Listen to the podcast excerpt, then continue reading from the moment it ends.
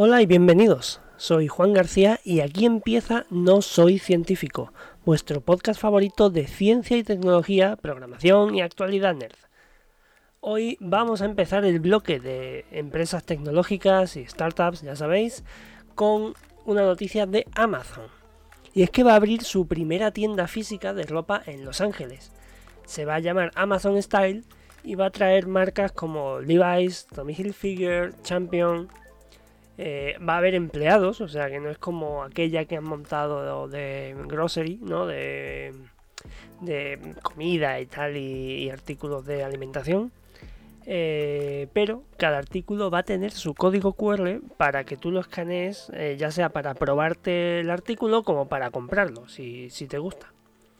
Y otra de las funciones más curiosas que va a tener es que se podrá pedir ropa para que te llegue a la tienda y una vez esté en la tienda puedas ir y probártela y obviamente en el caso de que te guste, te encaje, etcétera, puedes llevártela. No sé, es una muy buena perspectiva. Vamos a ver si, si tira para adelante en Los Ángeles y se hipermea a otras eh, a otras eh, a otros países, a otras ciudades. Una segunda noticia, esta vez de Microsoft, es que confirma que deja de trabajar en Keystone. De Keystone ya, hablamos hace poco, relativamente poco, bueno, llevamos 12 capítulos, o sea que en los últimos 12 capítulos hemos hablado seguro de Keystone y era el dongle que iba a hacer Microsoft para poder conectarlo a la televisión y, jugar eh, con tu mando inalámbrico. Eh, resulta que Microsoft se va a centrar en las soluciones para navegador y en las aplicaciones nativas para Smart TVs, como por ejemplo las de Samsung con las que ya tienen un, acuerdo firmado. Eh, de todas formas hay un evento el 12 de junio, así que podría definirse la nueva hoja de ruta allí en este evento. Así que vamos a esperarnos unas dos semanitas, si os parece bien. Pasamos al bloque de ciencia y tecnología futurista y vamos a hablar de lo que está haciendo el zoo de Chester, Inglaterra, donde está mi colega Pablo, al que le mando un abrazo desde aquí, eh, y la empresa Nature's Safe, y que precisamente están guardando material genético de los animales que se están muriendo en el zoológico. Obviamente, pues cuando fallecen de forma natural, eh, congelan su material genético y esto puede llegar a salvar de la extinción a las especies a las que pertenecen. La empresa Nature's Safe criogeniza pequeñas muestras de tejido a menos 320.8 grados Fahrenheit con nitrógeno líquido.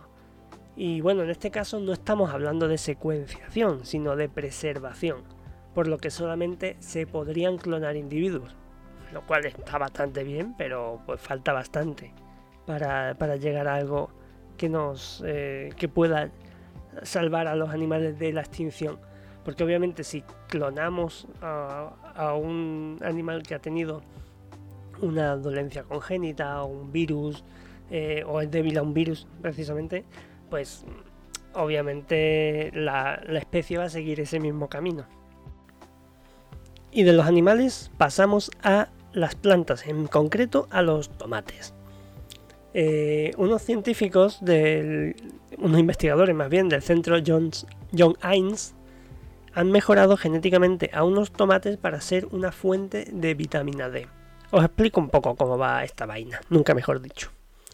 Las hojas de tomate tienen niveles muy bajos de un precursor de vitamina D. Estos investigadores han usado una tecnología llamada CRISPR para apagar una enzima que convierte este precursor en otra proteína que no tiene nada que ver con la vitamina D y permite que se acumule en la carne, piel y las hojas de los tomates a niveles muy superiores a lo que haría, digamos, eh, siguiendo el curso natural de, pues, el crecimiento del tomate. De esta forma, un tomate sería una fuente de vitamina D semejante al consumo de dos huevos de gallina. Y esta técnica se podría emplear en otras plantas pues, con un proceso parecido. Así que esto pues tiene un montón de posibilidades para pues no consumir animales, para dar vitaminas o nutrientes de alimentos que no los tienen a poblaciones que lo carecen, en fin. Y bueno, antes de que me preguntéis, porque seguro que lo vais a hacer, he estado mirando lo de la técnica CRISPR y consiste en la corrección de cadenas de ADN mediante mutación guiada por cadenas de ARN. Por lo visto esta técnica es la hostia e incluso hay algunos eh, eh, científicos españoles que están llevando el caso, o sea, llevando este, esta investigación. Así que habrá que seguir pensando o viendo a dónde vamos a parar con, esta técnica. Y pues antes habíamos hablado de preservar animales a, tomates con más cosas de las que tenían antes y seguimos en el futuro, seguimos en el siglo 25 porque ahora os voy a, os voy a contar una forma de, de tener madera sin cortar árboles. Y esto se ha desarrollado en el MIT, en Massachusetts se ha desarrollado una técnica para construir productos de madera de cualquier forma y tamaño. Con esta técnica se le dan propiedades de células madre a células normales de plantas y mediante estimulación con un gel de hormonas y nutrientes se vuelven madera. Así de mágico y así de claro. Perdón, pero no sé explicarlo de otra forma. De hecho, esta forma de crear madera eh, tiene una velocidad tan superior como que es el doble que la habitual de pues esperar que crezca un árbol y pues cortarlo. Eh, y no solo eso, sino que este equipo de investigadores ha sido capaz de imprimir piezas de madera utilizando este gel. Por lo tanto, pues ya han construido productos completos y piezas completas. Esto, pues, bueno, no hace falta que os diga las consecuencias que puede tener, pero podría ser un muy buen primer paso para el fin de la deforestación. Así que bueno, pues hay que estar eh, pendientes de, esta de cómo evoluciona también esta madera treeless, ¿no? Podríamos decir. Y finalizamos el bloque con una noticia súper loca, ¿vale? Eh, pues además más impactante que útil, también os digo. Y es que científicos de la Universidad de Oxford y la empresa de robótica de Vantro han conseguido hacer crecer células en un esqueleto robot recreando las condiciones naturales de crecimiento. Es decir, durante las dos semanas de crecimiento de las células han estado ejercitando a este esqueleto robot de la misma forma de lo que lo haría un humano, buscando así la creación de células más flexibles. Y lo han conseguido. Lo malo, o lo no tan bueno, es que no hay ningún indicio de que estas células sean mejores en, ninguna cuestión que las creadas en un entorno estático. Así que por ahora simplemente es algo que está chulo. Está guay que lo hayan conseguido. Y ya está. Pasamos al bloque de programación. En este caso solamente tengo un repo de GitHub que comentaros, pero que ya habíamos hablado de algo eh, en ocasiones anteriores. No sé si recordáis la, eh, la inteligencia artificial eh, de, Google, Imagen, que le estaba plantando cara a DAL-I 2. En este caso se ha creado un repositorio de GitHub con una implementación en Python de esta, de esta red neuronal. Así que cualquiera con un entorno Python puede eh, bajarlo de GitHub, ejecutarlo y ya podría estar pues ejecutando comandos con imagen. Hay una comunidad de Discord de todas formas para ayudar a hacer esto que puede ser bastante útil. Y pasamos por fin al bloque de miscelánea. Lo primero que os quiero comentar sobre un concurso de construcción de mundos positivos con inteligencia artificial súper inteligente. Y a ver, os explico porque esto puede tener varias, varias cuestiones. Eh, de toda la vida ya hemos leído un montón de literatura y narrativa y tal sobre distopía en el mundo de la inteligencia artificial. Eh, contra esto, el Instituto Future of Life ha organizado una competición de construcción de mundos con una base de una inteligencia artificial súper inteligente. La única restricción que están poniendo es que tiene que dar una imagen positiva. Es decir, nada de mundos en el que pues, la inteligencia artificial toma conciencia de sí misma y se carga a la humanidad. Todo lo contrario, ¿vale? El premio nada más y nada menos que 140 mil dólares. Y esto viene de la idea de muchos científicos del campo de la inteligencia artificial que creen que ya tenemos superinteligencia, ya que tenemos superinteligencia, pues deberíamos empezar a trabajar en la seguridad de la inteligencia artificial. Pues me parece bien, me parece interesante, sinceramente. De aquí vamos a pasar una noticia un poquito tonta, pero bueno, eh, está simpática. Ya sabéis que tenemos un mundo cada vez más wireless, ¿no? Pero quedan pocos cables y estos pocos cables siguen teniendo un problema clásico, que es que se enredan. Se están poniendo de moda en AliExpress, eh, Amazon, etc.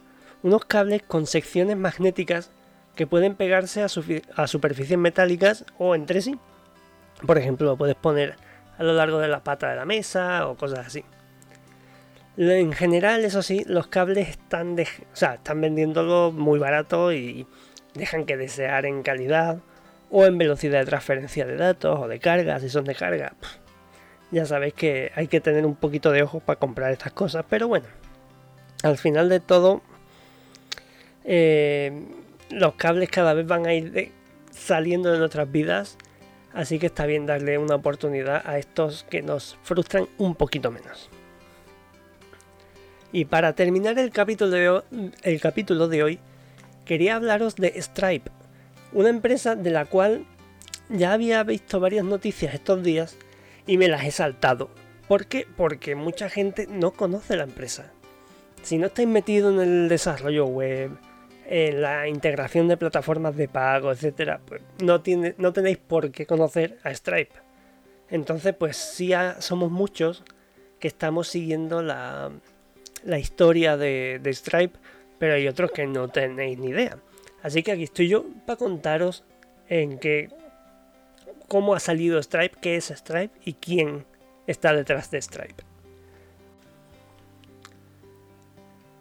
Para hablar de Stripe tengo que hablar de Patrick y John Collison, que son los dos hermanos que dirigen y crearon Stripe. Son irlandeses nacidos respectivamente en 1988 y 1990. Patrick es informático y John es empresario. Sus padres son ingenieros y animaron a sus hijos a aprender programación en su casa. Así cada, uno pues, explicándole al otro, ¿no? Patrick eh, avanzó bastante en esta cuestión y quedó segundo en un concurso de proyectos científicos en la Unión Europea. Casualmente, bueno, como nota cursi, quien lo ganó fue su futura esposa. Así que ahí tienen una casa interesante. Patrick entra en el MIT y desarrolla por su cuenta, fuera del MIT, una serie de herramientas para usuarios de eBay, para llevar las, eh, las pujas, las subastas, etc. Así que quien haya estado en eBay ya conocía a esta gente seguro. Con su hermano, que por entonces era estudiante de instituto, y otra pareja de hermanos, desarrolla una herramienta con la que les va tan bien que la terminan vendiendo por 5 millones de dólares. Y ya con su hermano estudiando en Harvard, nada menos, construyen una API para facilitar los pagos de tarjeta a las tiendas online. Tienen la financiación de Y Combinator, que es una financiera de proyectos informáticos tremenda de Silicon Valley. Y tras un año sabático en los estudios e incluso un cambio de residencia hacia Buenos Aires, lanzan desde una cafetería el primer, la primera versión de Stripe.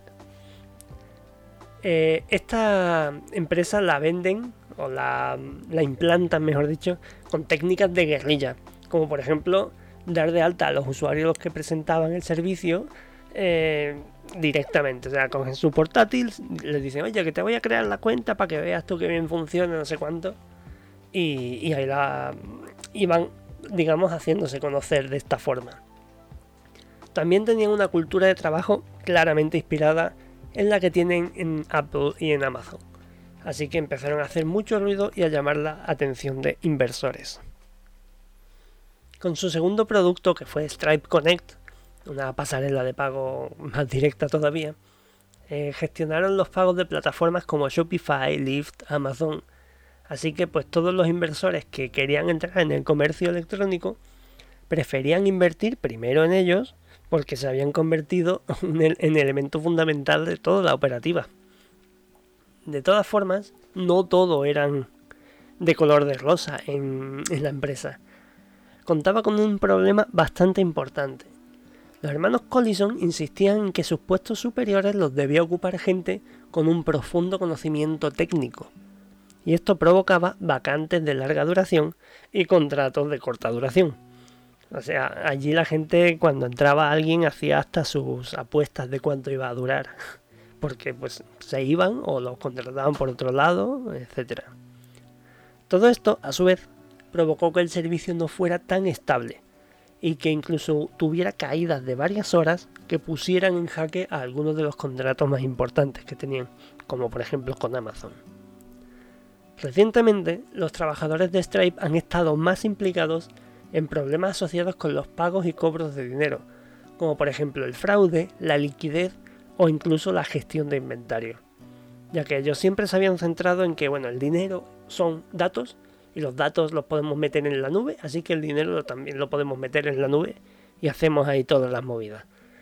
Pues obviamente no es tan fácil, pero bueno, ellos sabrán mejor que yo eh, explicaros toda esta cuestión el Departamento de Investigación y Desarrollo de la empresa está ampliando las miras del negocio, ya que últimamente el sector de los pagos electrónicos está bastante saturado eh, con empresas que están plantando cara a, este unicornio.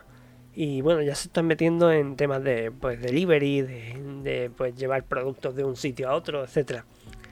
Y actualmente, ya para terminar eh, con la descripción de esta empresa, tiene una valoración nada menos que, ojo, agarraros ahí, 95 mil millones de dólares.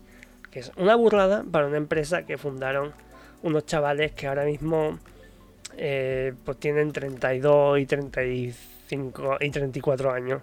Eh, y que bueno, pues han hecho su, su vida pues a base de crear aplicaciones, venderlas, etcétera están ahora mismo en la cresta de la ola y seguro que vamos a escuchar muchísimo, muchísimo de ellos. Así que nada, esto es lo que da el programa de sí por hoy.